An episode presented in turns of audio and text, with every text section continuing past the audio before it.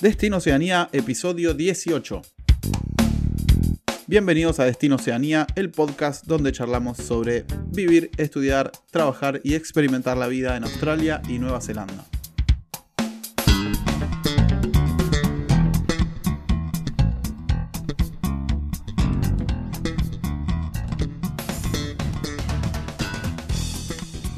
Bueno, bienvenidos todos de nuevo al episodio 18 de Destino Oceanía, ya acercándonos a los 20 con mi compañero Gastón. Hola Gasti, bienvenido al podcast. Pato, ¿qué tal? Buenas tardes o buen... No, allá es buenas noches, ¿no? Tomen buenas noches.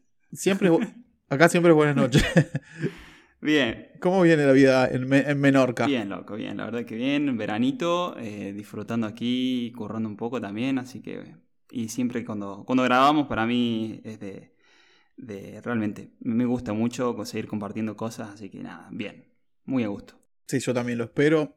El día de grabar me, me, elijo un buen vino y me tomo una copita antes de grabar porque dos ya estaría medio, medio... Bueno, pero antes que nada, como en todos los episodios, este, se lo dedicamos a todos los que pudieron, tuvieron éxito para um, aplicar a la Working Holiday de este año, en, eh, a finales de mayo. Así que esto de aplauso para ustedes y espero que, mm, que nada, que ya estén preparando el viaje y en caso de que, mm, de que lo estén, les puedo recomendar el episodio número 3 de, este podcast, que es Planeando el viaje, y el episodio 7, que son los primeros pasos en Australia y Nueva Zelanda. Y por ahí, por esos primeros episodios, es donde más información hay al respecto, como para los primeros días que llegas o para cuando estás preparando el viaje. Eh, fíjate que hay varios interesantes ahí para. Después, como que vamos haciendo en cierta manera cronológicamente, más desarrollado a partir de los episodios, pero bueno. Nada, les dejamos esos episodios para, por si les interesa. Sí, sí, sí, tal cual. Así que nada, a todos ellos que pudieron lograr aplicar exitosamente a la, visa de Nueva Zelanda, eh, les deseamos un buen viaje. Eh, prepárense, que es lo más importante. y, y nada. Estoy en inglés. Sobre todo. Eh, y a la aventura. Así que a todos esos. Y a los que no pudieron, no se desesperen, hay formas, hay caminos. Exacto. Consúltenos, mándenos un email a contacto arroba y nada, estamos aquí para ayudarlos. Bueno, también además de la, de la dedicatoria de todos los episodios, también eh, tenemos los agradecimientos, los mails de los oyentes que, siempre nos escriben o nos consultan. Tenemos uno de Luis Marín de Chile que nos dijo, chicos, su podcast ha sido una inspiración para nuestro sueño familiar, nos ha acompañado e inspirado para seguir adelante. Un abrazo y muchas gracias.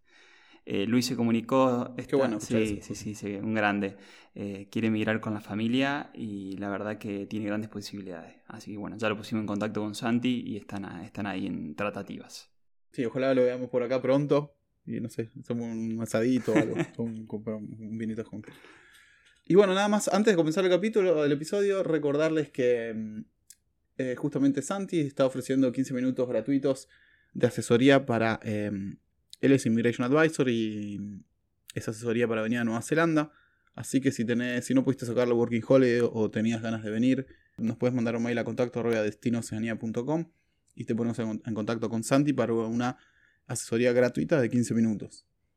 Y por otro lado, si estás interesado en encontrar otra manera mucho más fácil de venir para acá, eh, tramitando la ciudadanía italiana y el pasaporte, Gastón está ofreciendo también 15 eh, minutos de, de asesoría, así que nada, está mm, a un, mail de distancia, está para, mm, para si quieres consultar o para lo que necesites. Em, ya dicho esto, pasamos ya al episodio de hoy, que, que es de algo muy importante para mí, para venir acá y que mm, por ahí tomando algunas precauciones o haciendo bien los deberes podés ahorrarte mucha plata y, encontrar una manera muy práctica de, recorrer el país y tener más oportunidades, que es como comprar un auto básicamente. O algunos consejos prácticos y, y algunas experiencias positivas y negativas que tuvimos. Yo tuve un par que nada, lo queríamos compartir con ustedes, ¿no? Sí, tal cual. Eh, siempre.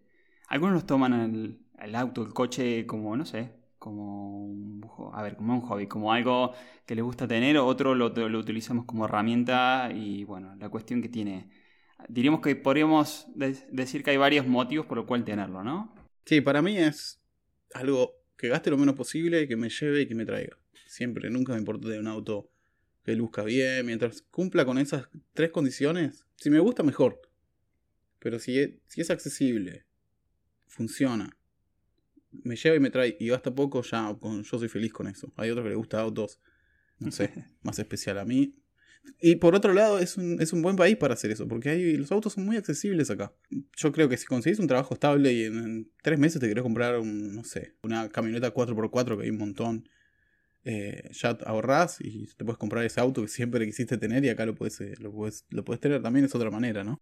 Sí, sí, sí, tal cual. lo que es la relación de salario versus eh, precio de los coches, digamos que es muy buena. Con, con, inclusive yo me acuerdo, me compré uno de mis autos, me, lo compré por 800 dólares eh, australianos y me duró todo el año y anduvo súper bien. Bien. Sí, golazo. Golazo. y son no, esto que son, esto, como de utilidad, ¿no? Más yo que vivía mucho en la montaña y me tocaba un poco moverme por los pueblitos de montaña, el transporte público era malo, no era como en las ciudades. Mm. Así que no, eh, la mejor decisión que tomé fue tomar, eh, comprarme un coche. No sé si era un Gold Tren o una cosa así, me parece que un Gold Tren era. Pero una variante rara que yo no había visto antes en Sudamérica. Y bueno, nada, me movía mucho con eso, me iba a escalar, hacía day trips también, o me he ido de fin de semana a otros lados. Eh, la verdad que que tiene como, nada, como que te puedes manejar muy bien, ¿no? Ya en las ciudades creo que puede ser un poquito diferente, pero si vivís afuera. Sí, acá en la isla azul de de Nueva Zelanda es, yo te diría que es indispensable. Por varios motivos. Por ejemplo, hay muchas cosas para ir a recorrer muy cerca. Como vos decís, day trips o viajes de fin de semana está buenísimo para hacer acá. Las cosas, por ejemplo, de Christchurch está todo a una hora y media. Puedes ir a un lago, o puedes ir a otra playa, o puedes ir a escalar, o puedes ir a quedarte en un Airbnb con vista al mar. Todo más o menos a una hora o una hora y media. Todo muy, muy variado. Y por otro lado, el transporte público es caro y es no es muy frecuente.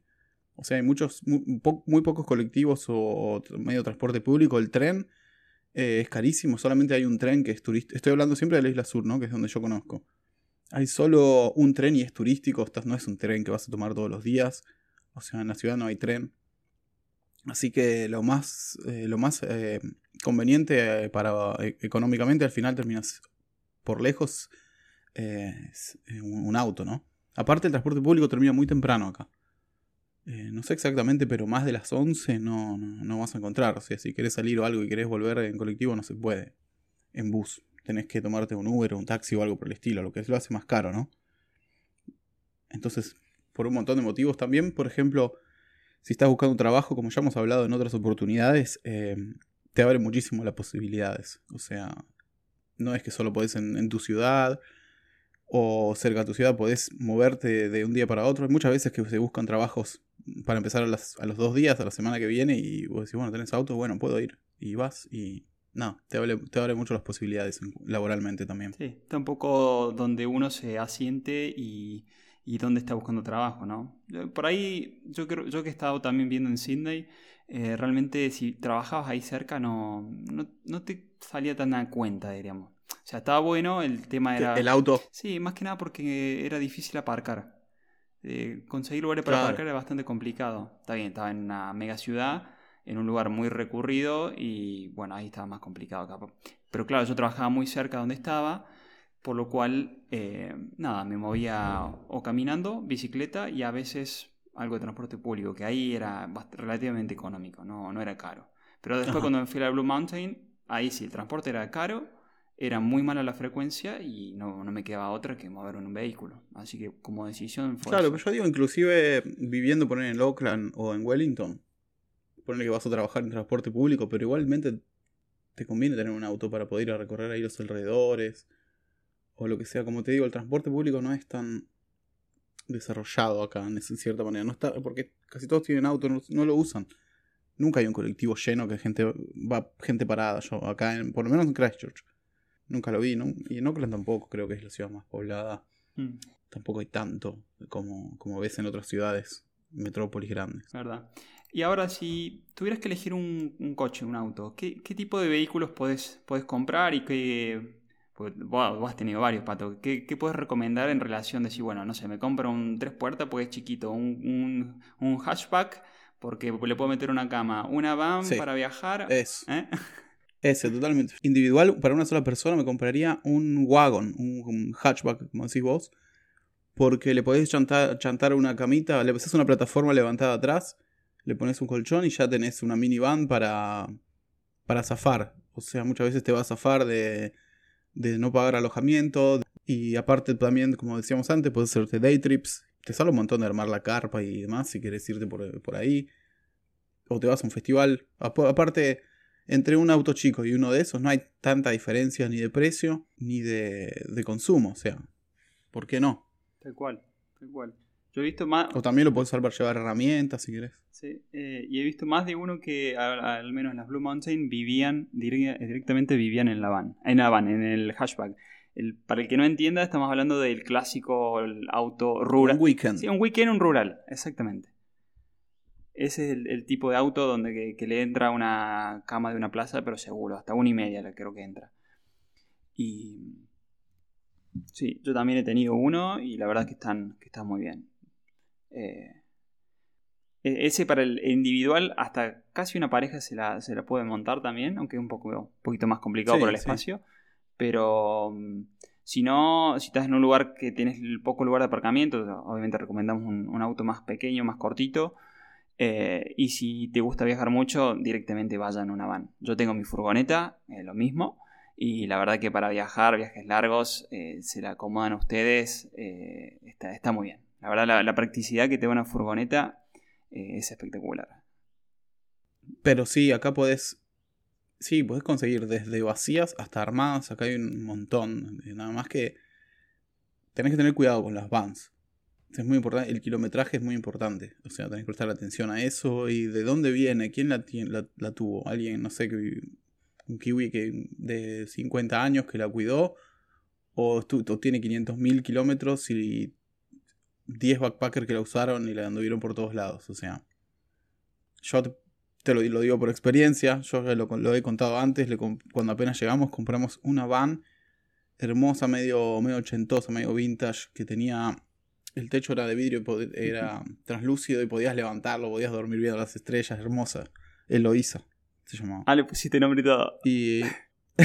sí, toda armadita. Tenía, una, tenía la cama levantada, abajo tenía para poner una heladerita, tenía, estaba, estaba hermosa. Nada, me habrá durado tres semanas y un día estaba hablando por la autopista empezó a salir. El, motor estaba en, abajo del asiento del acompañante. Y empezó a sobrecalentar, sobrecalentar y empezó a llenar todo de humo. Se empezó a llenar todo de humo la cabina en el medio de la autopista. Así que tuve que parar en medio de la autopista, bajarme y estaba humeando. Terminó viniendo la policía. Nada, la vendí como chatarra. Reventó, reventó el motor. O sea que. Sí, sí, sí, sí. Eh, no sé qué. Y aparte de eso, ya se me había roto el vidrio de atrás. Y ese es otro consejo que les puedo dar por experiencia. Traten de comprar un modelo que sea popular. Que sean los repuestos fáciles de conseguir. Porque ese era un modelo medio particular y cambiarle el parabrisa que se me había destrozado todo también, me salía más caro que lo que salía el vehículo. Y eso es muy normal. Muy normal. Sí, sí, es, vos sabés que pasa parecido aquí en España. Que creo que igual allá la tendencia es más fuerte. Esto que lo que me sale el vehículo versus la mano de obra de, cualquier reparación eh, es, es, abismal, ¿no? Como que cualquier reparación te puede salir el precio del coche, porque la mano de obra es muy cara era la mano de obra y también que el modelo no era un modelo popular. Entonces no había muchos repuestos de eso. Entonces tenían que hacerlo customizado o traerlo de otro país. O sea, estaba en el horno. Aparte de lo que decís de la mano de obra, que es un mecánico que no sé cuánto cobra, pero debe cobrar 80 dólares la hora o algo por el estilo. No sé. Sí, sí, sí, sí, es, caro. Es caro, la verdad que es caro y lo en ese sentido lo más importante, como dijiste vos, que, que tenga coches que tengan repuestos, o sea, que sean populares y que estén al, menos de la parte mecánica lo mejor parado posible. Porque si hay que meter mano y uno no sabe meter mano en lo que esté haciendo, eh, le va a salir bastante dinero. Una apreciación querías hacer. Moto, por lo menos en la isla sur, no recomiendo. Si te gusta, no obvio, pero mucho frío. Eh, no sé. Me parece que más la sufrís que lo, que la disfrutás, pero no sé. Solo una apreciación personal. Eh, Vos sabés que las motos en Australia tampoco son populares, ¿eh? ¿No? Y no es tan frío como en Nueva Zelanda, pero el precio de las motos está tan cerca de los autos que al final todo el mundo termina comprando un coche. Claro. Sí, sí, sí, una... Eh, es, raro. Acá lo que hay son como una. Sí, como una, unas gangs, como unas pandillas que andan en moto, todos vestidos medio iguales y andan en Harley. tienen un estilo así particular cada uno. Muchas Harleys. O ese estilo. Y en, relación, Pato, esto de decir, bueno, vale, ya sé lo que el vehículo que quiero y estoy en el camino este de, de comprarlo. ¿Cuáles serían las claves para comprar un coche de segunda mano? O en, la, esto, en la parte de la búsqueda, ¿cómo lo podemos cómo lo organizas cuando decís, bueno, me quiero comprar algo? Yo la verdad arrancaría. Mm, es relativo también, porque depende de cuánto quieras gastar y cuánto riesgo quieras tomar, ¿no? Yo arrancaría por TradeMe, la verdad. En TradeMe podés buscar específicamente qué auto querés, hasta qué kilometraje, qué cilindrada, en de qué año. Eh, me parece un buen lugar donde arrancar. También en Facebook Market hay un montón. Eh, sí, te diría TradeMe. Después hay. Después otros que hay son eh, los concesionarios. Que lo que tienen a favor es que te dan financiamiento. O sea, obviamente te cobran un interés arriba, pero bueno. Eh, si estás muy ajustado o te, interesa hacer eso, puedes ir ahí. En general te, lo dan con una garantía de un par de meses. y puedes comprarla por, por años, si no me equivoco. Eh, pero bueno, son más caros los autos ahí. Siempre, siempre vas a pagar más caro un auto cuando, si lo compras por, por una de esas concesionarias de, autos usados. Así que te diría que TradeMe, Facebook y esas son, son buenas opciones. No sé en Australia si son las mismas o... Muy parecido, nada más que la más popular en Australia es Gumtree. Eh, pero después, sí, es la, que contaste vos y la forma es esa. Un poco Facebook, un poco Gumtree, un poco TradeMe y, y ya. Después siempre está la opción de buscar en la concesionaria, el problema es que son mucho más caras eh, los coches. Supuestamente vienen con una garantía de que está bien parado. Sí, garantía de confianza. Sí, bueno, pero yo he visto cada cosa. así que tampoco están así. tampoco están Sí, también hay que saber bien los números porque si no te fijas los intereses y esto y lo otro terminas pagando el auto, eh, no sé, un tercio más de lo que vale. Fuera de jodas prestar atención a eso. Sí, sí, sí. Después hay otras mm. que hay que tener aún más cuidado, que son, acá hay una casa de remates que se llama Turners, que publican en TradeMe y también podés ir a, tienen como un garage gigante donde tienen todo tipo de autos, desde muy modernos hasta viejos, lo que quieras, pero yo conocí a mucha gente que tuvo muchas, eh, muchas malas experiencias ahí. Es como que los autos cosméticamente están perfectos, pero si los llevas al mecánico, siempre te, dicen que va a tener algo o hay algo que, no cierra. Eh, así que si compran por eso es una de remates. También hay un día que hacen remates y podés bueno, hacer tu oferta y como un remate normal, comprar un auto. Pero siempre eh, hay que tener mucho cuidado con ese tipo de, comercios, ¿no? Sí, sí, sí. En, en Australia te diré que no es popular el tema de los remates de coches, pero también los hay. También eso hay, y bueno, como todo, ¿no? Eh, siempre que lo, veo un mecánico. El problema de los remates es que no tenés esa verificación previa, diríamos, del mecánica al menos. de, y aparte, claro, tenés que ir y chequearlo ahí en el lugar. Muchas veces o los deis a dar una vuelta, el auto anda perfecto y los problemas aparecen un poquito más tarde, ¿viste? Cuando los haces un poco más, eh, ahí es cuando aparecen. Sí. Y bueno, anda a reclamarle a, Turners, ¿no? o como decimos eh, nosotros, a Magoya, ¿no? Sí, Mr. Magoya. Mr. Magoya. Sí, después otra eh, no tan popular, pero que también puede funcionar, es eh, los, en los supermercados hay como unos pizarrones apenas entras. Y ahí, ojo, ¿eh? Porque ahí hay, hay oferta de autos que puede ser muy conveniente, porque por, en general hay gente mayor eh, que publica, lo recuida el auto, lo usa solamente para andar por la ciudad. Y ya no, hay que prestar atención a eso, ¿eh? Muchas veces hay, hay cosas interesantes inclusive postean trabajos, no solamente autos. Eh, yo diría que es, como el más zonal. Entonces, lo que está ahí no está en TradeMe, ni está en Facebook. Solo está ahí. Así que es algo que, no sé, yo le prestaría atención también. Sí, eh, esa apreciación es, real. Yo lo vi mucho en, la, en las Blue Mountain y era de personas siempre mayores. Entonces, bueno, por lo general un coche de gente mayor Sí, y suele, suelen estar bien cuidados porque como que no le gusta que lo dejen a pata, entonces... Eh, sí, es buena observación lo que acabas de hacer. Y como última, última opción, eh, si tenés un mecánico de confianza o alguien que te recomienda un mecánico de confianza, también le puedes preguntar al mecánico. Porque muchas veces tienen autos que arreglaron o algo por el estilo y te lo pueden vender. Y ahí tenés como, por lo menos tenés donde ir a reclamar y si algo pasa es muy probable que lo lleves y el tipo te lo arregle eh, por culpa por lo menos, ¿no? O hacerlo sentir culpable, te puedes ir y caerle o encadenarte a la puerta, algo puedes hacer, sabes dónde encontrar al tipo. Entonces es una pseudo garantía. Nada, quería eso agregar nada. Pero es verdad, me, acaba de pasar la semana pasada. Me acabo, yo tengo la furgoneta, el, que me arregla la furgoneta es justamente mi mecánico de confianza. Y le digo, che, ¿no tenés un. ando buscando un cochecito chiquito para moverme, qué sé yo? Y dice, sí, mira, te vendo este, me dijo. Y se lo compré a él. El tema es que ahora me estaba dando un problema con los inyectores y.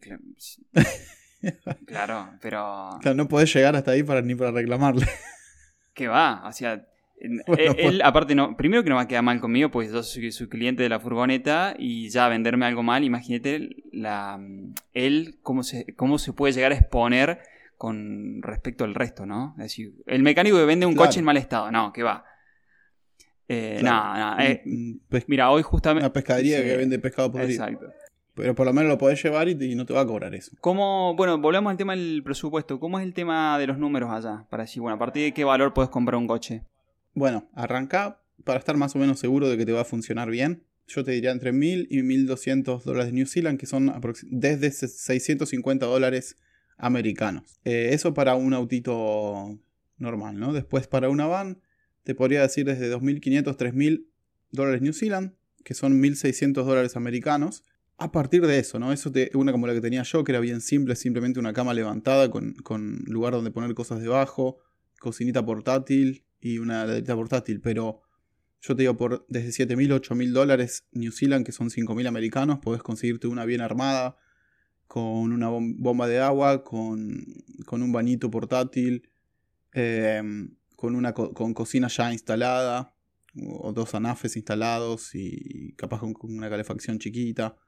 Puedes conseguir algo bien piola, bien piola para salir, hasta quizá con paneles solares y demás. Así que nada, a partir de 2.500, 3.000 y a partir de 7.000 imagínate una más, más profesional. Qué bien, sí, sí, sí, es verdad. Eh, otro, em, los precios son muy parecidos. Eh, igual ya les digo que por mil, mil, dólares australianos consiguen un cochecito que puede estar en buen estado. Un detalle, en muchos... Que son 700 americanos más o menos. Sí, sí, 700. Yo lo compré por 800 americanos y la verdad que, que estuvo bien. Los precios muy parecidos, Así. Claro, claro, claro, claro. Bueno, hablando de precios, después estás buscando tu auto, elegiste uno que te gusta, para mí es importante manejar esa ansiedad como, y tomarse el tiempo y el gasto de llevarlo, si no sabes de mecánica como yo, llevarlo a un mecánico. Sale, en Nueva Zelanda te puede salir desde 35 dólares New Zealand hasta 50, 60. Parece que mucho, pues si lo haces, ponerle porque vas a ver dos, tres autos, pero te aseguro que a la larga te va a ahorrar mucha plata. Eh, yo antes de comprar uno de los autos reboté como cuatro, si no me equivoco. Porque todos tenían algo. O sea, se ve perfecto, se escucha perfecto, mirás todo, pero hay cosas que no puedes ver. Em, y el mecánico sí lo ve. Así que si tenés a alguien de confianza, para mí es casi indispensable hacer ese, ese chequeo si, si vos no sabés eh, de mecánica. Sí, pues si no te puedes clavar como te clavaste vos la primera vez, ¿no? Claro, y me salió y perdí, no sé, creo que me salió 3.300 dólares, si no me equivoco, esa camioneta, y, la vendí por 800. Si hubiese hecho, eh, la hubiese llevado, hubiese perdido 50 dólares nada más. Ese es un claro ejemplo. Y otra cosa, al menos aquí en Australia, es eh, obligatorio el tema de cuando vos los transferís que pase por el mecánico. Ah, sí. Sí, sí. Puede ser que tenga. Aquí, ah, no, no, acá no. aquí se denomina mm, rego, eh, que es la registración del vehículo lo que pasa es que depende del estado que estés en Australia, la rego puede incluir una cosa o no, pero eh, en New South Wales, eh, donde yo estaba, que es donde está Sydney, donde está Blue Mountain, eh, estabas obligado a pasar la revisión mecánica. ¿Y qué pasa? Si vos tenés la rego que ya estaba vigente, podías comprarlo. Decir, bueno, todavía tiene rego de tanto tiempo. Entonces le, le compraba. La rego es como la patente, digamos. Exacto. Sí, exacto. y bueno, es obligatorio eso, eh, sacarlo, sí o sí. ¿Allá tenés alguna cuestión legal así de por medio? Sí, igual, o sea, comprar, hacer la transferencia del auto es, eh, es muy fácil, es muy fácil acá. Solamente vas al correo, pedís un formulario que te lo dan gratis, lo llenás, pones tus datos y la persona que lo vende también tiene que poner sus datos. Y eso se lo das al correo, creo que pagás algo de 24 dólares si no me, si no me equivoco, y listo. Es lo único que hay que hacer. Eh, digamos, es un trámite así cortito, que lo haces en el momento. ¿En Australia es similar eso? ¿Es así tan fácil? Eh, sí, sí, sí. Eh, nada, primero en Australia, ¿no? en, en, Australia lo que necesitamos es la, la famosa REO, que es la registración del vehículo, que es eh, la patente y que está a nombre tuyo. Eh, para eso lo, lo, que necesitamos es eh, que, primero, si tiene la REGO vigente, la podés comprar y antes que se te venza la, la REGO hay que hacerle un pink slip, se llama. Es la revisión del mecánico donde te dice que el auto está en buen estado. Si se te pasa eso, es una revisión general básica. Si se te pasa el tiempo de la REGO, tenés que ir por el Blue Slip, que es una revisión intensiva, te sale más cara. Y bueno, nada, costos. ¿Cuánto sale esa REGO, sabes? ¿Hacer la revisión técnica de esa? Eh, la REGO está en. Para la Pink Slip está en 50 dólares. Ok. Y eh, para. Bueno, la Blue Slip es un poco más cara. Necesita más. Es una revisión intensiva, así que no, no nos conviene. Y obviamente tampoco les conviene comprar un vehículo sin REGO porque. Eh, bueno, a lo sumo que vayan a un mecánico y el mecánico les asegure que el vehículo está bien y que la REGO la va a pasar. O sea, porque que sea el mismo mecánico que le, usted le van a llevar la REGO. Eh, perdón, le van a llevarse la revisión para que le haga la REGO. Porque si se lo van a llevar a otro y no, que le falta esto, que le falta lo otro, y empezás a sumar y son 500 dólares. La mitad de lo que te sale el auto. Claro. Bueno, es una gran diferencia eso, ¿eh? Acá en Nueva Zelanda no, no solamente opciones esos papelitos y se los das a, a, los del correo y ya está. Sí, sí, sí. Y en algunos estados esto de, de Australia es obligatorio también una green slip, y lo, que es es como una tarjeta verde que es una póliza de seguros contra terceros. También podés, diríamos, ir a buscar una... Es obligatorio en algunos estados. Sí, sí. Acá en Nueva Zelanda no es obligatorio tener seguro. Ah, mira, ni, ni siquiera contra terceros. No. No, puedes andar ahí. ¿Y cómo, cómo responderías ante un inseguro. incidente? Y tenés que pagar. Eso le pasó a un, a un pibe en, en que chocó un auto recaro como 80 mil dólares y nada, no tuvo que pagar. Tuve que pagar el arreglo del, auto de la otra persona por no tener seguro. Y, o sea, ni siquiera tenés un seguro contra personas, en el sentido que le pasó algo a la persona que tuviste un accidente, ¿no? Mm, no, no puedo nada. Qué curioso, ¿no? Aparte de la Green Slip de Australia, también hay un Third Party Damage Insurance, que sería así como una aseguración para em, esto, para daños, pero no sobre personas, sino sobre eh, la parte del coche que se rompió o que rompiste o que chocaste o lo que sea.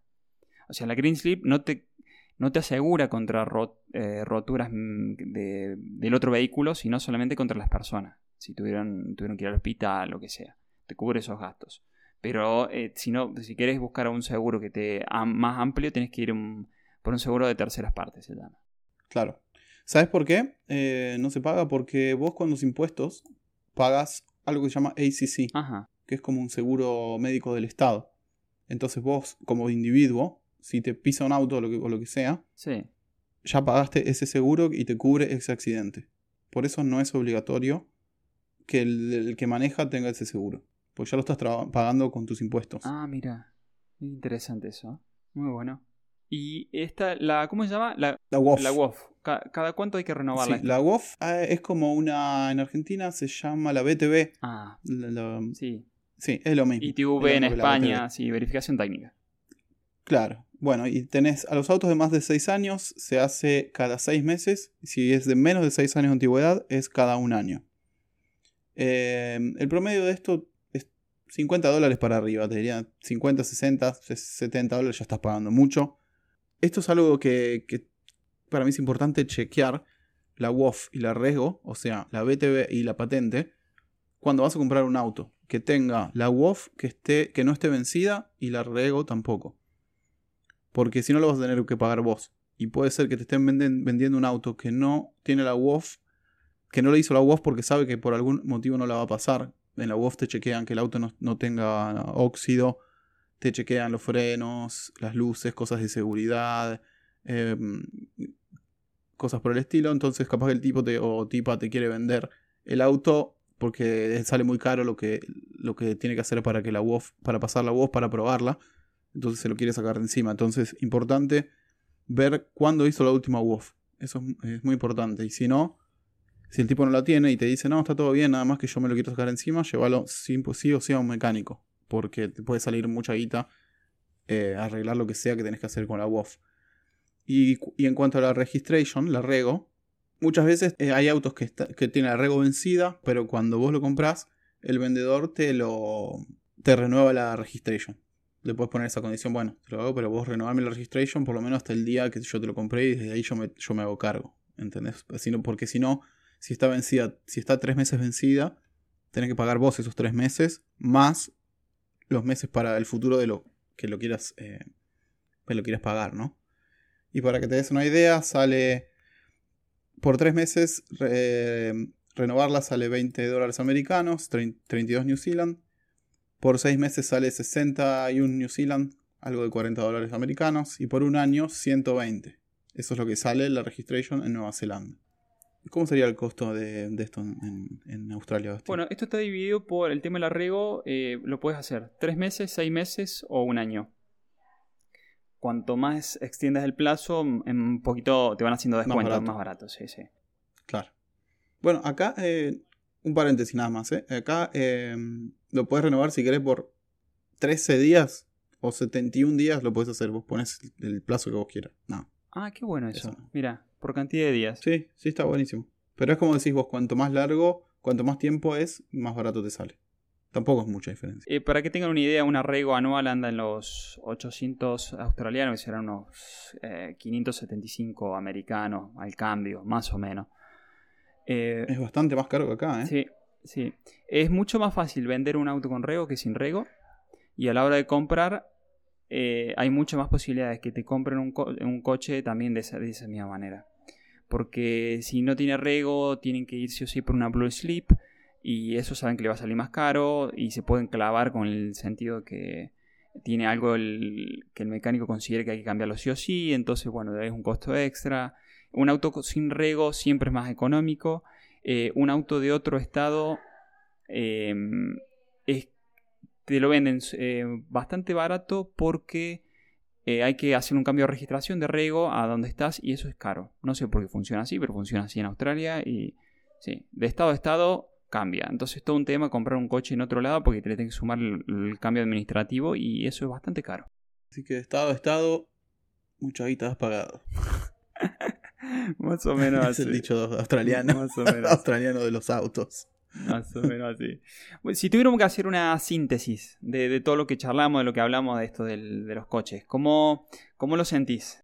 O, digamos, empezamos con qué auto te convenía buscar. Entonces, tanto Gastón y yo recomendamos un hatchback, un weekend, un rural, un step, wagon, un, hatchback, wagon, como quieras llamarle. Muy conveniente para una, inclusive para dos personas. Y si no, saltar directo a una van, que va de- desde los 3.000 a los... Ah, no hay límite, ¿no? Hasta el cielo. El cielo es el límite con las vans. Depende de lo que, lo que, lo que busques. Em, después, ¿a dónde buscar? Los dos acá recomendé yo Trade Me, Facebook ¿Y Gumtree en y Australia? bueno, las concesionarias con. Sí, Gumtree en Australia, por supuesto. Bueno, después hablamos de las registration. Ambos recomendamos que, que gasten un poquito en chequear el auto, aunque parezca que esté perfecto y ustedes no ven nada. Si no saben mucho, les puede ahorrar mucho dinero a largo plazo. Hacerlo chequear por un mecánico de confianza. Y. ¿Qué más, Gasti? Nada, esas cuestiones técnicas nada más que vimos. eh, Y- sí, después los costos, que son en, much- en Nueva Zelanda es mucho más simple y mucho más barato que en Australia, por lo que me vengo a enterar. Así que me siento afortunado en ese sentido. de, de todas maneras, ir cambiar, hacer la, cambiar el nombre, hacer la rego es muy simple. Sacás turno un día, a tal hora, eh, vas, llevas dos documentos y se acabó. No tenés que hacer ni cola ni nada. Eso es comparado con Argentina, con todos los pasos que tenés que, que llevarlo a la policía, que llevarlo a la ITV, que pasar a la, no sé, que tienen que firmar esto, el 08, la gestoría. Madre mía. No, en Argentina es un suplicio. Eh, es mu- Bueno, acá ni turno tenés que sacar. turno, mira. De hecho, ni tenés que ir al correo, lo podés hacer online. Claro. Porque yo me acuerdo que uno de los autos que compré, lo vi en Trade Me, fui a la casa del tipo el mismo día que lo vi, Eh, le di una vuelta con el auto. Bueno, ahí no lo llevé al mecánico, mal, pero bueno, esa me salió bien por suerte. Pero en el mismo momento le transferí eh, los 2.000 dólares que valía el auto.